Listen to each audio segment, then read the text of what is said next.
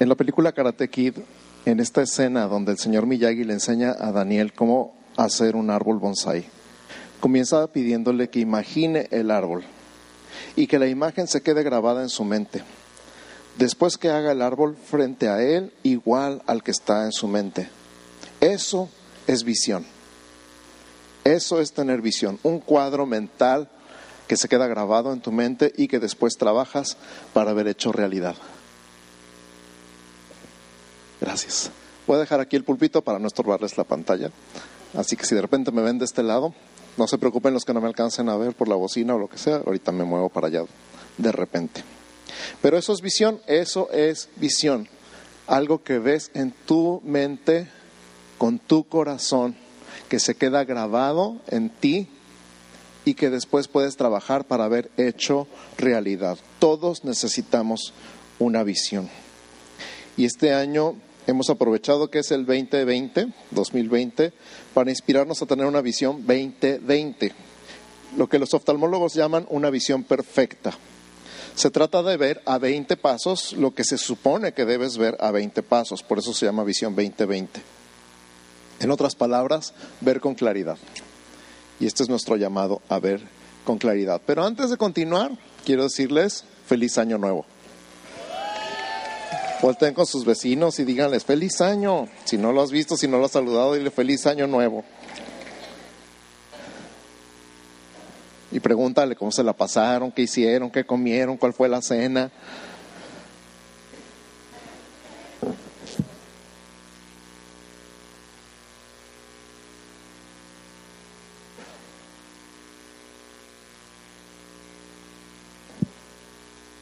También sé que algunos de ustedes pasaron el año enfermitos o tienen personas enfermas en el hospital y me gustaría mucho orar por los que están enfermos entre nosotros o tienen parientes o amigos enfermos. Así que si tú estás enfermo o alguien de tu familia está enfermo, puedes levantar tu mano, por favor. Ok, vean todas las manos alrededor. Si estás enfermo o tienes alguien en tu familia enfermo, levanta tus manos. Y todos los que están alrededor extiendan sus manos, por favor, hacia las personas que tienen su mano levantada. Si están cerca pueden poner su mano sobre su hombro, esto es señal de bendición. Entonces con confianza. La Biblia dice, Jesús dijo, sobre los enfermos pondrán las manos y sanarán. Está en medio de todo un paquete que dice, estas señales seguirán a los que creen en mi nombre. Y entre todas esas cosas dice, sobre los enfermos pondrán las manos y sanarán. Así que Dios lo dijo. Si yo lo creo, Ahí está el paquete completo. Y si yo hago lo que Él dijo creyendo, Él hace el resto. Y en el nombre de Jesús ahora habla en voz alta y declaro sobre ti la sanidad de Jesús comprada en la cruz con su sangre, con su cuerpo partido para tu salud. En el nombre de Jesús maldigo toda enfermedad, le ordeno que se seque desde la raíz y que desaparezca de tu cuerpo inmediatamente. En el nombre de Jesús, hablo sanidad sobre ti. En el nombre de Jesús, por la autoridad de su nombre, te declaro sano. En el nombre de Jesús. Amén. Amén, amén, amén. Declara esta sanidad una y otra y otra y otra vez hasta que lo veas, hasta que lo veas. No te rindas, no te dejes, no te dejes hasta que lo veas. Yo soy sano porque Jesús me hizo sano. Yo soy sano por las llagas de Jesús. Yo soy sano porque Él compró mi salud. Y no te dejes, no te caigas, no te rindas. También quisiera hacer una oración. Sé que algunos de ustedes han perdido un ser querido en estos días. Ah, si no mal recuerdo, tres o cuatro familias de aquí de Central. Si ustedes perdieron un ser querido en estos días, a lo mejor aquí en la ciudad o en otra parte fuera de la ciudad, queremos abrazarlos, queremos orar por ustedes y quiero pedirles el grandísimo favor de que pasen aquí enfrente para que podamos orar por ustedes. Si alguien falleció en su familia, alguien cercano a ustedes y, están en este proceso de dolor, queremos abrazarlos, de verdad queremos abrazarlos. Así que pasen enfrente, por favor. Son varias familias, así que pasen, pasen, por favor. Y le voy a a nuestros ancianos, a nuestros pastores, nuestras pastoras que están aquí abajo,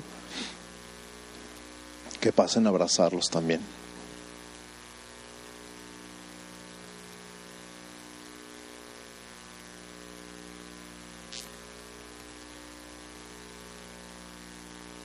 Y a todos ustedes que extiendan sus manos hacia ellos.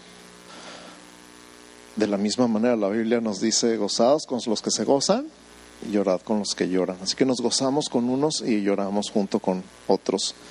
Pero también dice la Biblia que bendito sea Dios que nos ha consolado a nosotros para que podamos consolar a otros con la misma consolación con que nosotros fuimos consolados. Así que si tú sabes lo que es perder un ser querido y tú sabes lo que es que Dios te abrace, te fortalezca y te consuele, solamente si tú sabes lo que es el abrazo de Dios, el consuelo de Dios en el tiempo de dolor, ven aquí enfrente y abraza a alguien de estas personas. Solamente si tú sabes lo que es que Dios te consuela en el tiempo de dolor, te invito a que pases enfrente y los abraces. Y Padre, en el nombre de Jesús, en el nombre de Jesús, te damos gracias por tu consuelo. Te damos gracias por tu abrazo. Te damos gracias por tu paz. Te damos gracias por tu fortaleza. Te damos gracias porque en medio del dolor tu presencia es segura, es firme, es constante. En medio del dolor de la separación de un ser querido, tú sigues estando presente y no solamente estás presente, estás involucrado en nuestra vida. Estás aquí para abrazar, estás aquí para consolar, estás aquí para animar, estás aquí para fortalecer. Y en el nombre de Jesús hablamos este consuelo, este abrazo, esta paz, esta fortaleza. Y queremos ser tus brazos para estas personas, para estas familias. Y no solamente para ellos, sino para sus parientes y sus amigos que están en este mismo proceso de duelo. Las familias cercanas y lejanas que están batallando a lo mejor con el dolor, a lo mejor con la culpa, a lo mejor con el remordimiento. Que tu amor los inunde, que tu amor los empape por completo, que tu presencia llene sus casas sus cuartos.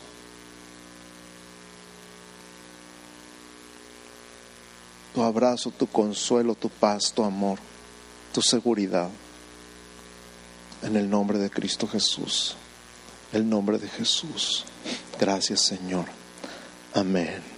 Amén. Amén. Pueden quedarse ahí un ratito, no. No tenemos prisa. Bueno, yo no, ustedes no sé. Sigan orando por ellos mientras van tomando su lugar, por favor.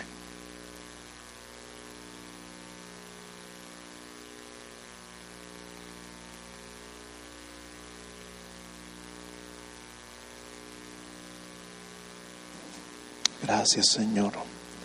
Gracias Jesús. Gracias, gracias, gracias, gracias. Gracias Señor Jesús. Gracias Señor Jesús, gracias. Gracias, gracias, gracias. Gracias Señor.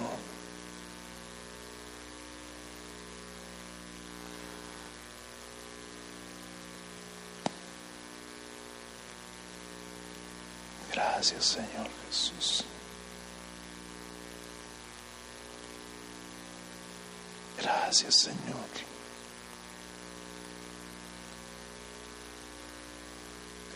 Si estás atento allá atrás, tú que estás sentado vas a sentir algo especial en este momento. Si estás atento vas a tener una probadita del amor, de la presencia de Dios con que estas familias están siendo bañadas. Y te va a alcanzar a tocar ahí donde estás sentado.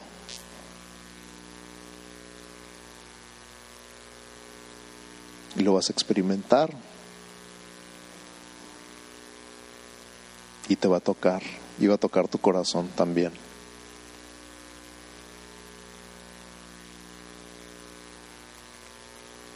Gracias Jesús, gracias Señor. Gracias, gracias, gracias, gracias, gracias Señor. Gracias Señor Jesús. Gracias Señor. Gracias Jesús. Tu presencia manifiesta en este lugar llenándonos, tocándonos, amándonos. Gracias. Gracias, gracias, gracias Señor. Gracias. Gracias Señor Jesús. Aquí estamos, somos familia, somos iglesia, somos uno.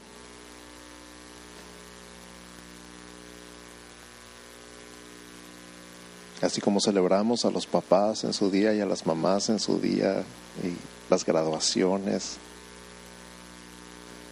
Bueno, estas también son graduaciones, graduaciones al cielo.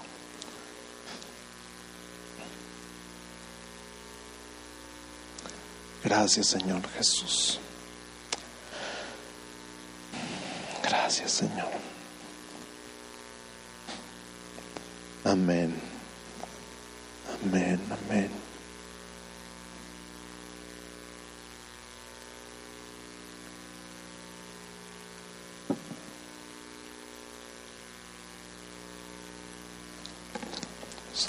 Se me está acabando la batería del teléfono, entonces si se me acaba, me pueden avisar cuando me queden como cinco minutos, diez minutos antes de la hora que se supone que tengo que terminar. ¿Ya? Ah, bueno. Que Dios los bendiga. Fue un placer y un honor.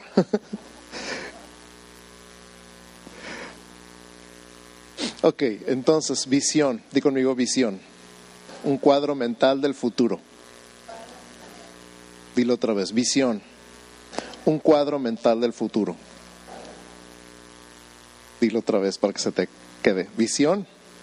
Un cuadro mental del futuro. En la Biblia las palabras visión y profecía se usa la misma palabra en el idioma hebreo. Entonces, por ejemplo, hay versículos donde dice, por falta de profecía el pueblo se desenfrena, pero la palabra original sigue siendo visión. Profecía o visión son la misma palabra en el original hebreo.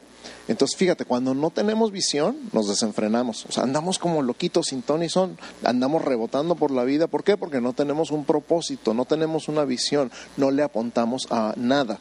Por eso los especialistas en liderazgo empiezan diciendo, pon un blanco en la pared. Cualquier blanco en cualquier pared. El chiste es que le tires a algo. Si no le tiras a algo, se te va la vida y no haces nada con ella. Cuando menos te das cuenta, ya pasaron otro año, otros cinco años, otros diez años, y nomás así viviendo, pues existiendo, porque sin ningún propósito, sin ningún plan, sin ningún destino, sin ningún objetivo. Así que voltea con tu vecino y dile, pon un blanco en la pared, cualquier blanco en cualquier pared. necesitas una visión. Tú necesitas una visión. Ahora, obviamente, como ahí el señor Miyagi y Daniel San, eso no era una visión de parte de Dios, nada más era imagínate un árbol y ya cuando lo veas así, dice hasta la última hoja, ahora abre los ojos y empieza a trabajar para hacer este árbol como ese árbol que imaginaste. De eso se trata la visión, de que tú te imagines tu futuro y luego empieces a trabajar para convertir eso que te imaginaste en una realidad. Mucha gente dice, ay, pues yo tengo la visión de hacerme millonario. La verdad, esa es una visión muy chiquita. Porque mucha gente que ha llegado a ser millonario dice, ¿y esto es todo? ¿Ya no hay más? Otra meta, otro millón, otro título, otra esposa. Y nada, no se sacia su alma porque eso no es nada, no significa nada. Eso no es una visión. Es una visión humana, es una visión egoísta, es una visión que no viene de Dios. Entonces, di conmigo, hay visiones humanas y hay visiones divinas. Dilo conmigo otra vez, hay visiones humanas y hay visiones divinas. Una visión humana nunca te va a dejar satisfecho. Ay, me voy a comprar el carro del año, el Homer o el pickup, lo que tú quieras. Y ya que te lo compras, dices, ¿y ahora qué? No, pues otro más grande, otro más nuevo. y nada, dos, tres, cinco, diez y nada, no pasa nada en tu corazón. ¿Por qué? Porque no era una visión que venía de Dios para ti. Entonces hay visiones humanas y hay visiones divinas. ¿Estamos de acuerdo? Pero tú necesitas una visión para tu vida, tu futuro a corto, mediano y largo plazo. La nuestra, la visión de esta iglesia, es una visión dada por Dios. No es una visión humana, es una visión divina. Di conmigo, la visión de la iglesia no es una visión humana, es una visión divina. Ay, me encanta. Y eh, la lectura de la Biblia en un año que estamos haciendo, hoy tocaba leer Génesis por ahí entre el 12 y el 15, si no mal recuerdo. Y en esa parte, entre toda esa lectura, es cuando Dios le dice a Abraham, sal de tu tienda y ve las estrellas. Y entonces Abraham, pues no podía creer, le costaba trabajo, como decía, ya estoy viejo y no tengo hijos, ¿y qué me vas a dar si no tengo heredero? ¿Para qué? Fíjate, él era rico, él era muy rico, era increíblemente rico. Y decía, ¿de qué me sirve todo esto si no tengo hijos? Y Dios le dice, sal de tu tienda y mira las estrellas. Ahora, las estrellas se ven diferente en la ciudad de cómo se ven en el campo. ¿A cuánto les ha tocado andar en la sierra? En la rumorosa, en el desierto y ves las estrellas y, ves estrellas encima de estrellas, encima de estrellas. Aquí se ven dos, tres, allá son miles por centímetro cuadrado que alcanzas a ver. Es impresionante ver las estrellas en un lugar donde no hay luz de ciudad. Es impresionante, te quedas así como que... ¡ah! Uno de mis recuerdos favoritos del rancho donde creció mi papá era tirarnos en los tendales donde extendían el café a secar y ver las estrellas. ¿Por qué? Porque no había nada de luz. Y era impresionante. Y veías pasar los satélites. Mira, hay un satélite. ¿Por qué? Porque no hay nada que te estorbe ver las estrellas. Ese tipo de cielo es el que vio Abraham. Y cuando Abraham vio las estrellas y dijo, cuéntalas si puedes. Imagínate tú ahí, 1, 2, 3, 4, 5, 6, 7. Ay, ya perdí la cuenta otra vez. 1, 2, 3, 4, 5. Y le dijo, así será tu descendencia. Eso es visión. Cada vez que veía las estrellas se acordaba de la promesa de Dios, así será tu descendencia, como las estrellas del cielo y como la arena del mar. Si alguien puede contar los granos de arena del mar, entonces tu descendencia podrá ser contada. Nadie lo ha intentado hasta la fecha.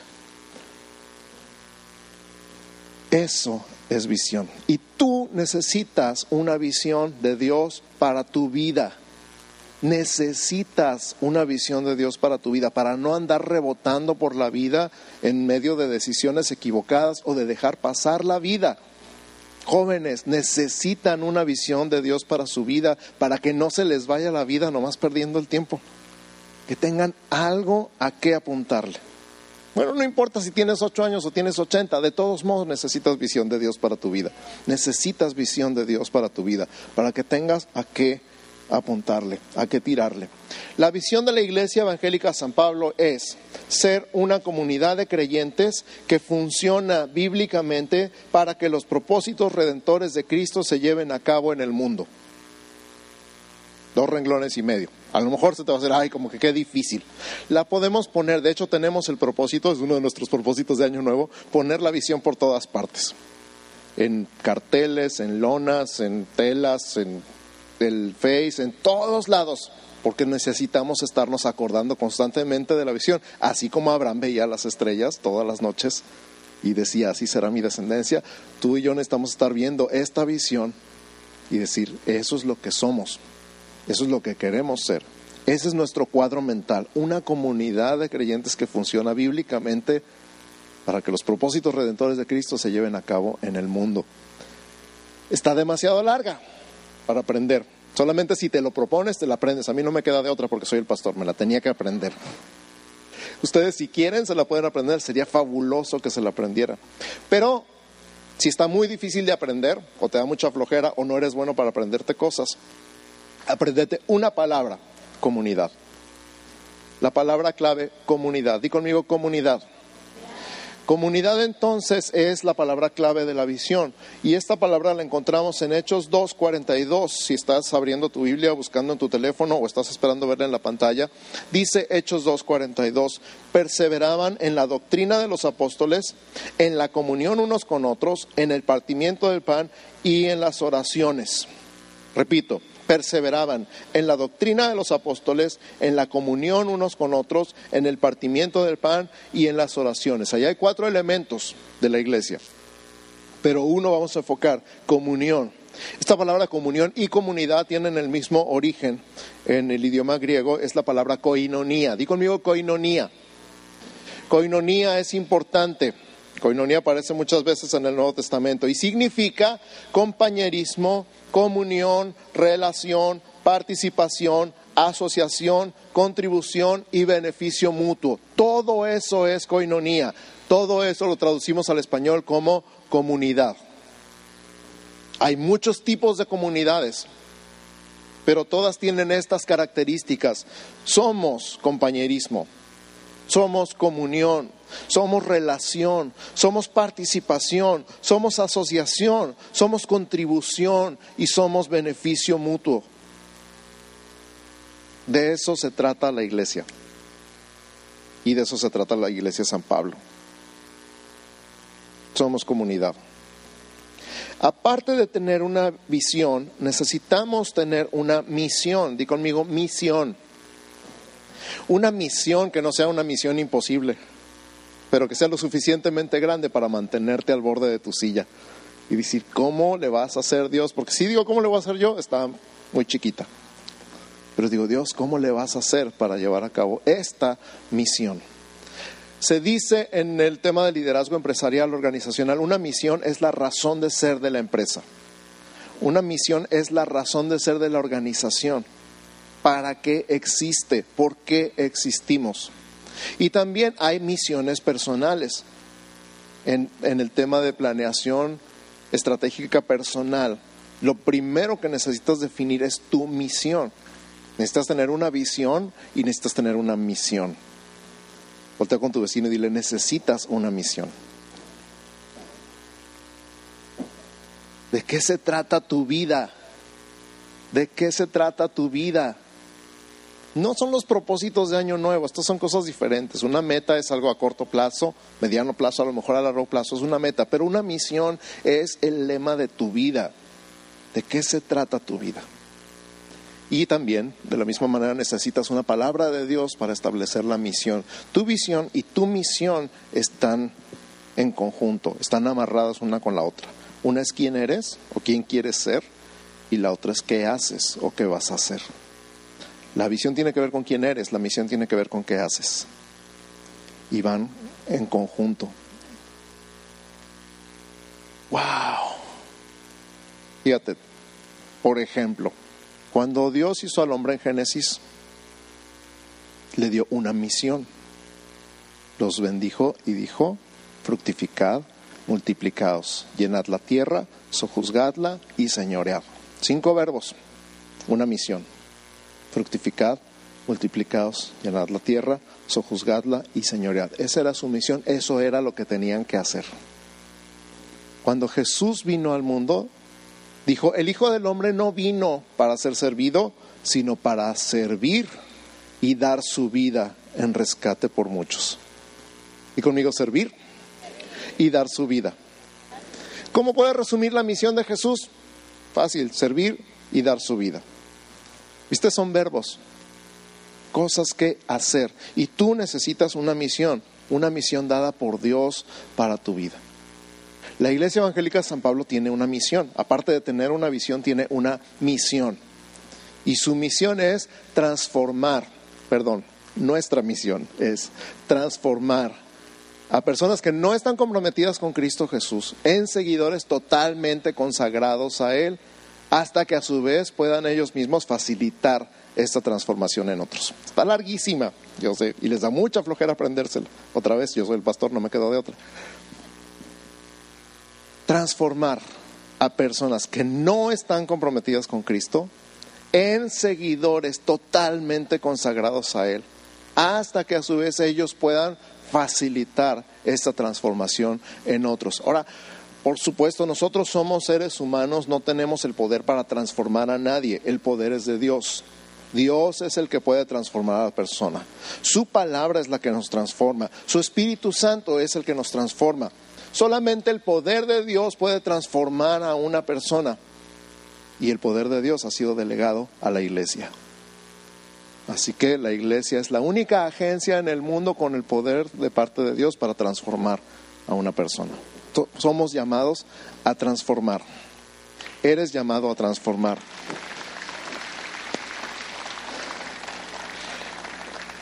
Si te quieres aprender una sola palabra, la palabra clave de nuestra misión es transformación. Di conmigo transformación. Dios está en el negocio de transformación, transformación de vidas, de familias, de comunidades enteras de países. Dios quiere transformarte a ti y transformar a tu familia y transformar a tus vecinos, tus compañeros de escuela y de trabajo. Fíjate lo que dice Mateo 28 del 18 al 20. Jesús se acercó y les habló diciendo, Toda potestad me es dada en el cielo y en la tierra. Por tanto, Id y haced discípulos a todas las naciones, bautizándolos en el nombre del Padre y del Hijo y del Espíritu Santo, enseñándoles que guarden todas las cosas que os he mandado, y he aquí yo estoy con vosotros todos los días hasta el fin del mundo. Amén. Clave, subráyale ahí si estás en, en tu Biblia de papel o en el app, puedes marcar ir y hacer discípulos a todas las naciones. Es diferente de darle un folleto a alguien en el parque, que no está mal, pero no es suficiente. Mateo 28, 18 al 20, si estás tomando notas. Hacer discípulos no es lo mismo que cerrar una venta. Te doy una plática de cinco minutos, aceptas y ya estás y te dejo ahí en paz y no te vuelvo a ver. Eso fue como vender algo. Dios no nos llamó a vender el Evangelio, nos llamó a hacer discípulos. Tu llamado, tu misión es hacer discípulos. Y luego que esos discípulos hagan discípulos. Hacer discípulos que hagan discípulos. Di conmigo, hacer discípulos que hagan discípulos. Hacer discípulos que hagan discípulos. Allá en las gradas, hacer discípulos que hagan discípulos. Hacer discípulos que hagan discípulos. Esa es nuestra misión, transformar a personas que no tenían nada que ver con Cristo, no les importaba a Cristo, no sabían nada de Cristo, no querían saber nada de Cristo, en seguidores totalmente consagrados a Él. En otras palabras, discípulos. Al principio son tus discípulos, después son discípulos de Cristo. Cuando son tus discípulos, les importa todo lo que hagas, lo que digas, lo que no digas, la cara que pongas, todo les afecta, porque son tus discípulos, te están siguiendo a ti. Cuando ya dan el paso de que ya no importa lo que tú hagas, ya no importa lo que tú digas, ya no importa la cara que pongas, ellos siguen a Cristo, pase lo que pase, ya dejaron de ser tus discípulos y entonces son discípulos de Cristo. Ahí la diferencia cuando, ay, el pastor no me saludó, están siguiendo al pastor. Cuando ya no pasa nada, estoy, Señor, pase lo que pase, venga lo que venga, hagan lo que hagan los demás, yo te voy a seguir porque tú me salvaste, me perdonaste, me cambiaste, me redimiste, ¿qué puedo renegar yo de ti? Ese es un discípulo de Cristo. Ese es un discípulo de Cristo y entonces está listo para ganar otras almas y discipularlas y convertirlas en discípulos de Cristo también. Entonces, transformar, di conmigo transformar. Esa es nuestra palabra clave de nuestra misión. Y nos da dos elementos. Número uno, bautizándolos y número dos, enseñándoles. ¿Ves por qué no es nada más vender algo en cinco minutos? No lo sueltas hasta que se bautizan y luego les sigues enseñando hasta que son discípulos de Cristo. No es nada más la oración de fe, no es nada más que vengan a la iglesia, ah, ya vino a la iglesia, ya no le vuelvo a hablar. No, no, no, no y no y mil veces no. Hasta que sean seguidores totalmente consagrados a Cristo Jesús. De hecho, tenemos nosotros cinco pasos o cinco niveles o cinco escalones, si tú quieres. Son lo que llamamos las cinco Cs. Cree, crece, conéctate, colabora y comparte.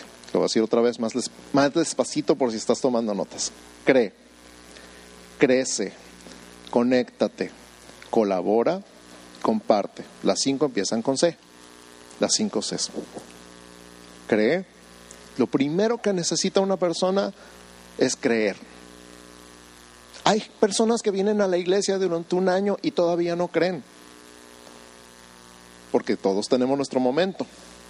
En el momento que nos entra la palabra, que nos cae la revelación, que nos cae el 20, empezamos a creer. Eso es lo primero y lo más importante. No puedes crecer si no has creído. No puedes crecer si no has creído. Hay personas que vienen a la iglesia, vienen a la clase de escuela dominical, vienen a varones, van a todas las cenas de matrimonios, pero no han creído. Ahí los estamos esperando. Pero en el momento que crees, te agarras de Dios y ya no te sueltas. Para nosotros la graduación de creer es cuando la persona se bautiza. Cuando ella dice, me quiero bautizar es porque ahora sí, ya estás listo. ¿Qué, ¿Cuál es el requisito para bautizarse? Creer. El que creyere y fuere bautizado será salvo. Cree tú en el Señor Jesucristo. Dijo, creo, y se bautizó. La Biblia no dice nada del que cree y no se bautiza porque lo da por sentado, van las dos cosas juntas. Cree. Y luego crece. Esta persona necesita aprender, ahora que cree, ahora sí, a orar, a leer su Biblia, a adorar, a congregarse, a hablar de Jesús con otros, a crecer a ver la palabra como alimento espiritual, a ver exponerse a la presencia de Dios como oxígeno. No puedes vivir sin esto. No puedes vivir sin Jesús. Entonces estás creciendo. Esto es lo que aprendemos en la escuela dominical. Estamos aprendiendo a crecer.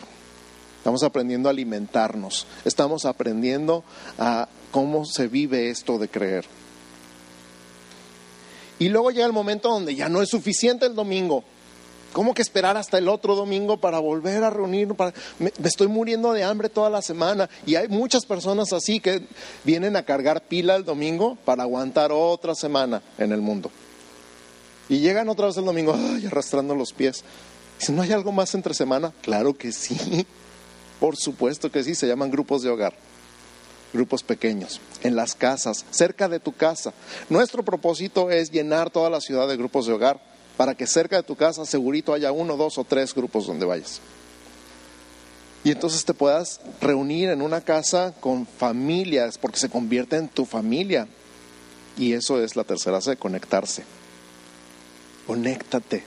No puedes vivir aislado, no deberías vivir aislado. Dios no diseñó para que vivas aislado. Dios te diseñó para que vivas conectado con otras personas. Y ya que estás ahí conectado, empiezas a escuchar que ellos sirven en el cunero, que ellos sirven con los niños, que otro está en la alabanza, que otro sirve en el audio, que otro da clase de escuela dominical con los chicos, con los grandes. Y dices, pues todo el mundo está haciendo algo menos yo. Ahí estás listo para dar el siguiente paso. a colabora. Dices, yo también quiero hacer algo. Eh, también es mi iglesia. ¿Qué puedo hacer? Y siempre que vienen conmigo, ¿qué puedo hacer? Pues, ¿qué sabes hacer? ¿O qué te gusta? No, no, lo que usted quiera, pastor. No, no, no, no. Tú, algo que te guste, que te apasione y que seas bueno haciendo. No, pues yo nada más sé hacer algo de electricidad. Te necesitamos. No, pues yo nada más sé hacer algo de, de plomería. Te necesitamos. No, pues yo nada más sé pintar las paredes. Te necesitamos. No, pues yo lo que la gente dice que sé cocinar muy bien, vente a la cocina, te necesitamos. A mí me dicen que doy unos abrazos bien ricos, te necesitamos aquí, en ese punto, para dar la bienvenida. Aquí, acá y acá. Para que las siguientes personas que vengan digan, ay, es que me encanta cómo me saludan cuando llego. Hay mil y un cosas que hacer. La gran mayoría, la gran mayoría son hechas por voluntarios en la iglesia, que aman a la iglesia, que se sienten parte de la iglesia, que se han puesto la camiseta, se han bajado a la cancha y se han puesto a jugar con nosotros. Y cuando estás sirviendo, estás trabajando y estás viendo todo lo que se hace, empiezas a preguntarte, bueno, ¿y de dónde sale para todo esto? ¿De dónde sale para el agua? ¿De dónde sale para la luz? ¿De dónde se compra el café? ¿De dónde se compra el papel higiénico y las toallas de papel? ¿Quién paga todo esto? Y te enteras que lo hacemos entre todos. Porque Dios diseñó que entre todos recibamos la bendición de Dios y la pasemos. Esa es la sede, comparte. Y entonces, a ver cómo le hacemos. Pues de eso se trata el diezmo. Las personas más comprometidas, por eso es el último escalón, las personas más comprometidas han decidido o hemos decidido apartar el 10% de nuestros ingresos para la obra del Señor. Y se lo damos al Señor, no se lo damos a la iglesia, no se lo damos al pastor, no se lo damos a la administración, se lo damos al Señor. Y el Señor le da sabiduría a la administración para decir, ok, hay que pagar esto, hay que comprar aquello, etcétera, etcétera, etcétera.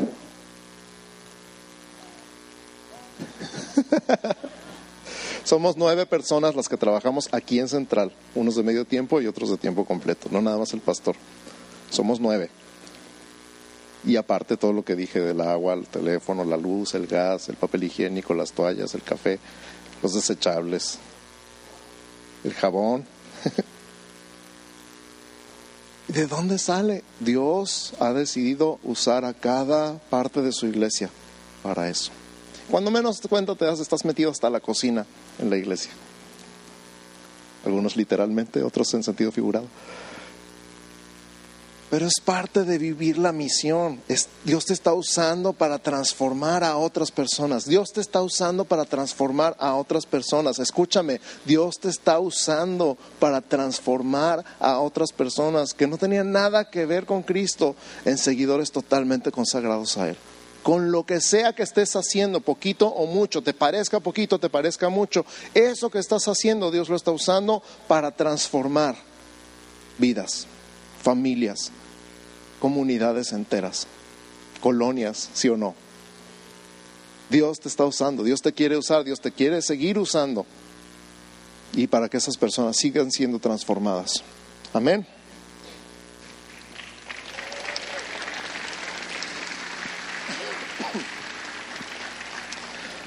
Este año estamos aprendiendo, o estuvimos aprendiendo en el 2019 como equipo pastoral, es, todo este tema de la comunicación y de la visión y la misión es algo que está evolucionando constantemente. Y una de las cosas que nos enseñaron el año pasado es que entre menos palabras, más fácil. Que menos es más. Di conmigo, menos es más. Mamá, cuando le digas a tu hijo, tiende la cama, guarda tus zapatos, lava la ropa, este, limpia el baño, todos se quedaron en la primera. Menos es más. Entre más claras tus instrucciones y menos instrucciones, más fácil que se acuerde. A veces los hijos pueden con una instrucción a la vez. Si los hombres podemos con una instrucción a la vez. Sí, se ríen porque saben que es cierto. No me digas más de dos, tres cosas porque me hago bolas. Entonces, amén, dicen los hombres. Nada más que les da pena porque está su esposa al lado. Escucha, vamos a resumir la visión y la misión en dos palabras. Y ese es nuestro eslogan. Esto es nuevo. En 2020 está empezando en San Pablo y esto va a ser de qué se trata la iglesia. Comunidad y transformación. Di conmigo, comunidad y transformación.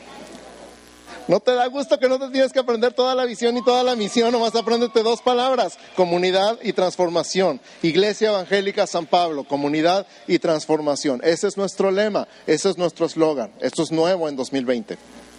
¿De qué se trata San Pablo? Comunidad y transformación. No hay pierde. Eso sí te lo puedes aprender, ¿sí o no?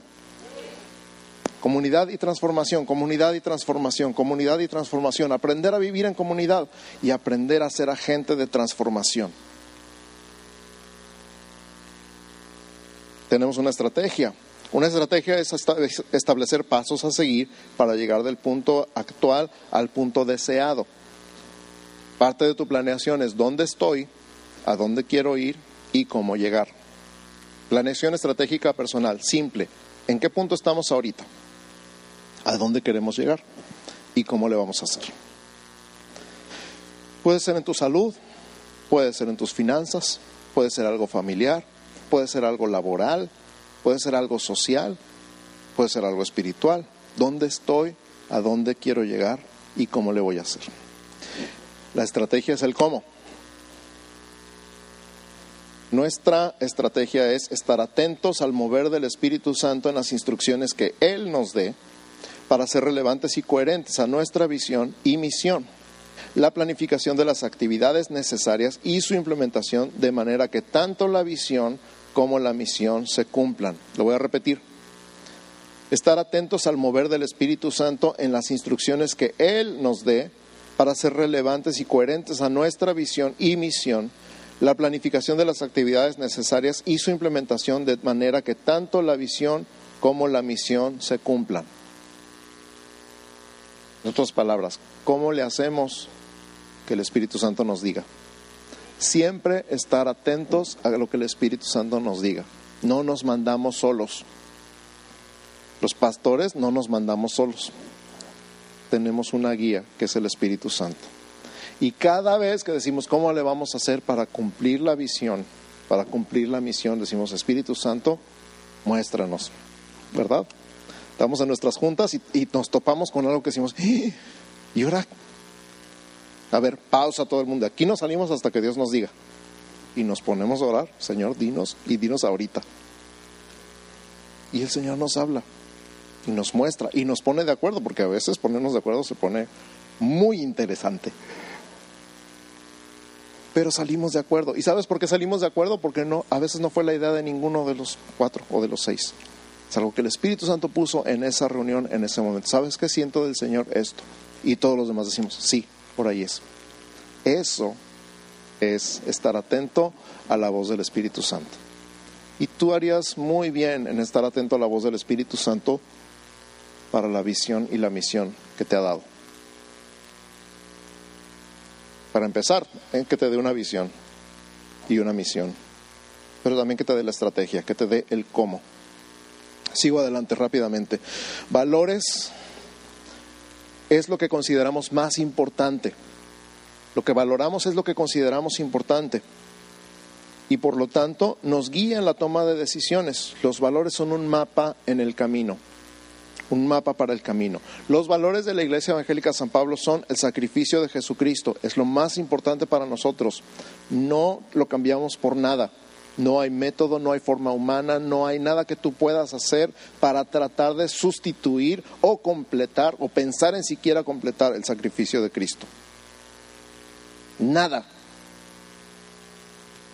El sacrificio de Cristo es suficiente para siempre la gracia de Dios, la palabra de Dios.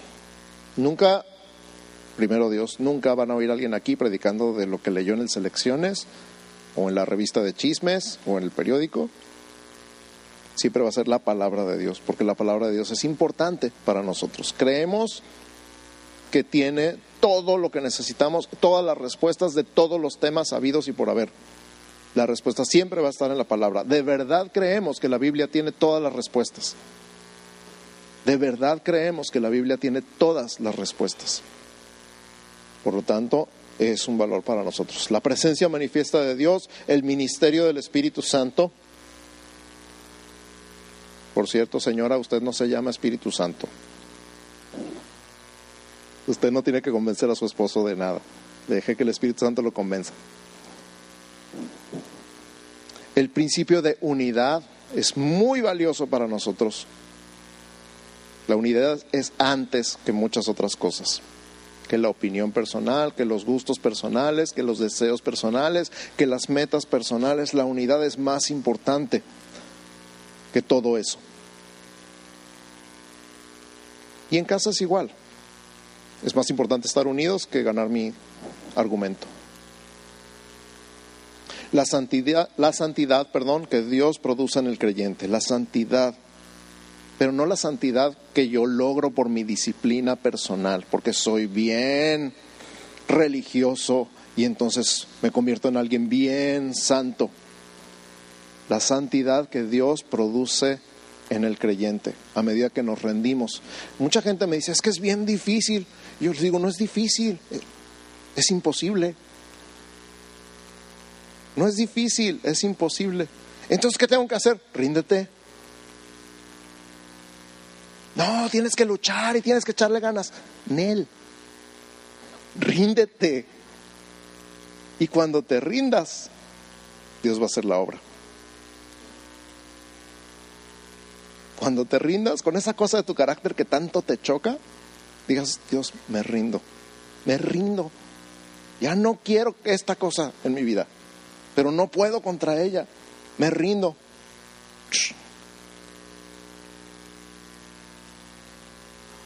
Es como el que se está ahogando.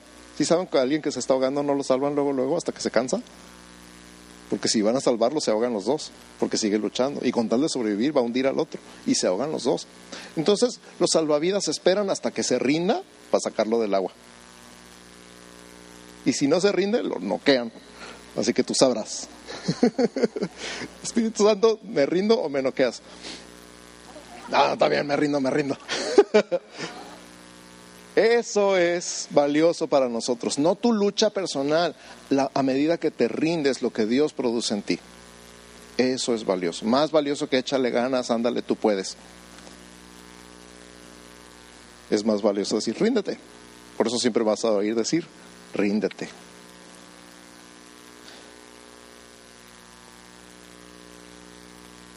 Y número seis, si estabas tomando notas, nuestro tema anual.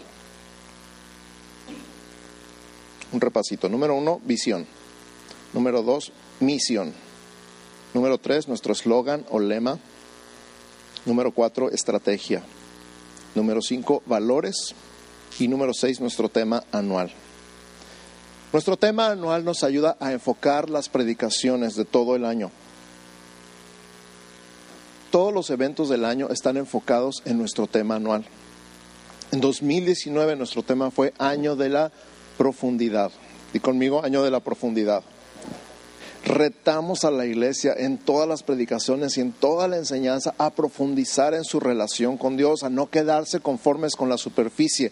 ¿Qué chiste tiene conocer a alguien superficialmente? Imagínate conocer a tu esposo o a tu esposa superficialmente. Imagínate conocer al novio o a la novia superficialmente. Y al rato, ay, no sabía que eras así, pues no te habías fijado antes pero tienes una relación personal íntima y real con Jesucristo y lo quieres conocer superficialmente, cuando hay tantas cosas maravillosas que conocer de Él. Por eso el 2019 fue el año de la profundidad. Profundizar en tu relación con Dios, profundizar en la palabra y nos echamos clavados bien ricos en la palabra, ¿sí o no? Nos fuimos a lo profundo y lo disfrutamos y aprendimos y crecimos tanto. Ese fue nuestro lema de 2019. El 2020, ¿están listos? Ya lo escucharon, ¿verdad? Es año de la manifestación. Año de la manifestación. Sí, denle un aplauso fuerte al Señor. ¿Qué significa eso?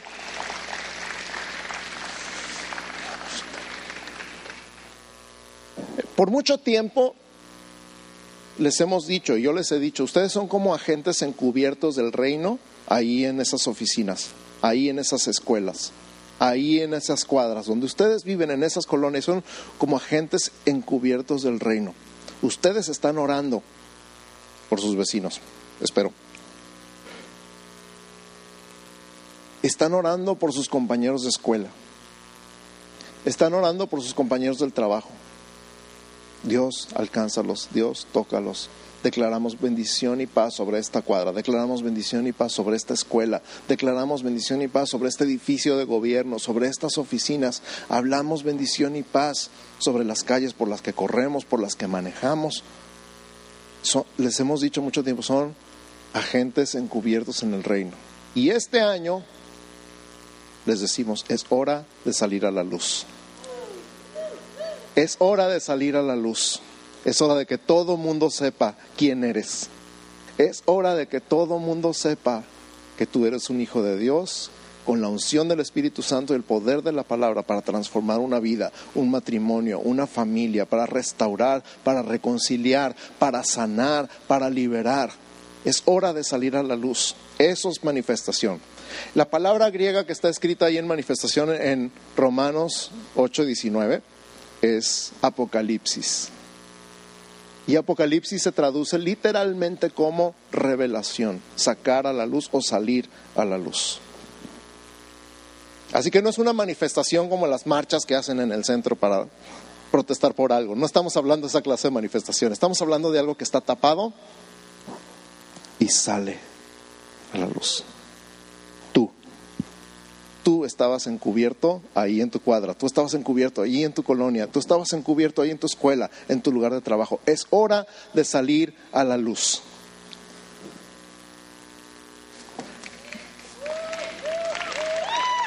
Es hora de que todos sepan. Ay, pero es que soy un tranza. Pues ya párale. Ay, pues es que soy medio ojito alegre. Pues ya párale. Ay, pues es que pues todos mis amigos saben que tomo. Pues ya párale. O no te reveles todavía. No salgas a la luz todavía. Todavía no estás listo.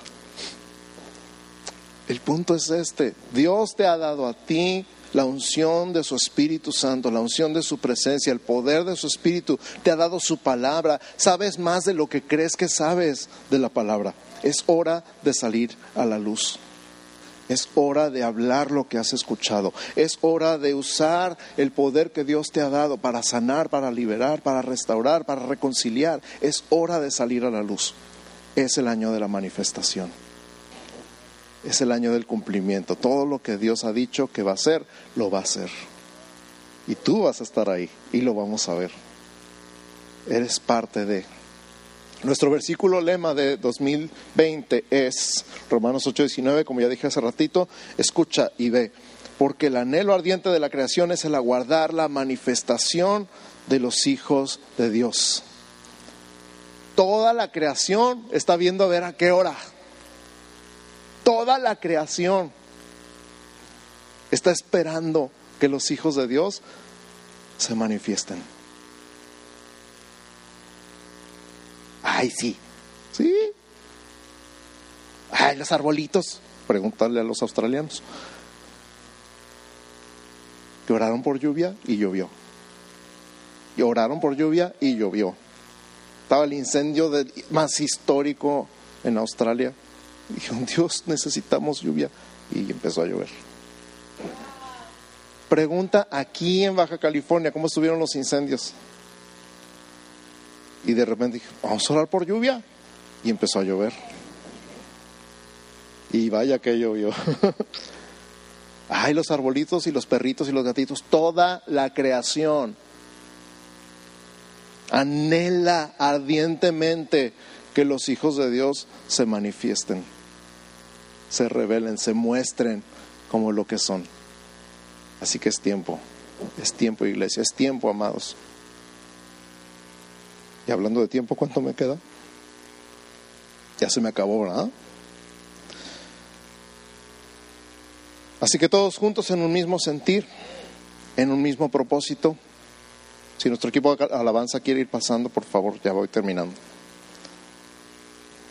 Todos juntos, en un mismo sentir, en un mismo propósito, en un mismo corazón, nos proponemos seguir aprendiendo y aplicando lo que es vivir en una comunidad bíblica, colaborar con Dios en la transformación de vidas, reflejar su carácter con nuestros valores y manifestarnos, mostrarnos a la ciudad con nuestros vecinos, con nuestros compañeros de escuela, con nuestros compañeros de trabajo, nuestros parientes, nuestros amigos y nuestras autoridades civiles, como lo que somos.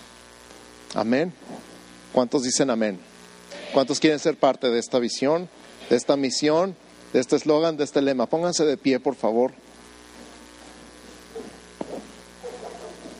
Y yo no sé, tú tienes que decir algo así como, M aquí, Señor, envíame a mí. Aquí estoy, úsame en lo que te pueda servir, aquí estoy.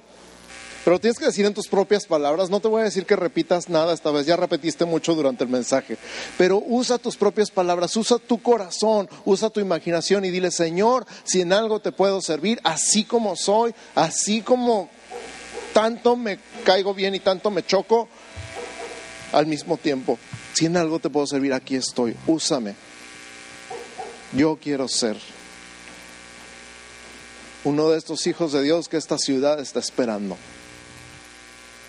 que se manifiesten, que pueda cambiar el ambiente espiritual de esta ciudad, que pueda cambiar el ambiente espiritual en la sociedad, en la industria, en la educación, en el comercio, en el gobierno, en los medios masivos de comunicación. Yo quiero ser.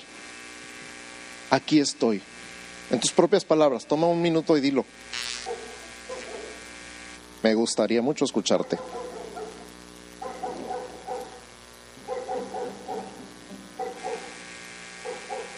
Con tu corazón, con tu espíritu, con tu alma.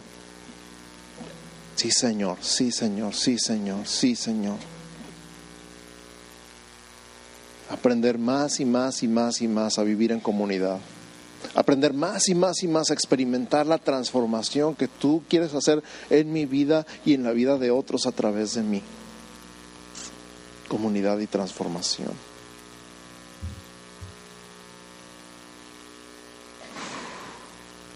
Y que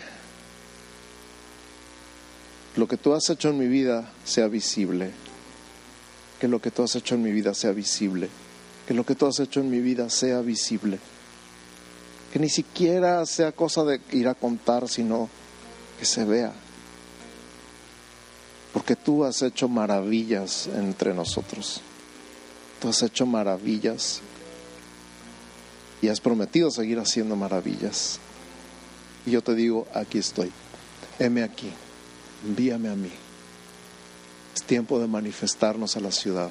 Es tiempo de manifestarnos donde quiera que estemos. En el nombre de Jesús, aquí estoy. Aquí estoy, Señor. Gracias. Gracias, Señor Jesús. Amén, amén y amén. Dale un aplauso fuerte al Señor y vamos a alabarle.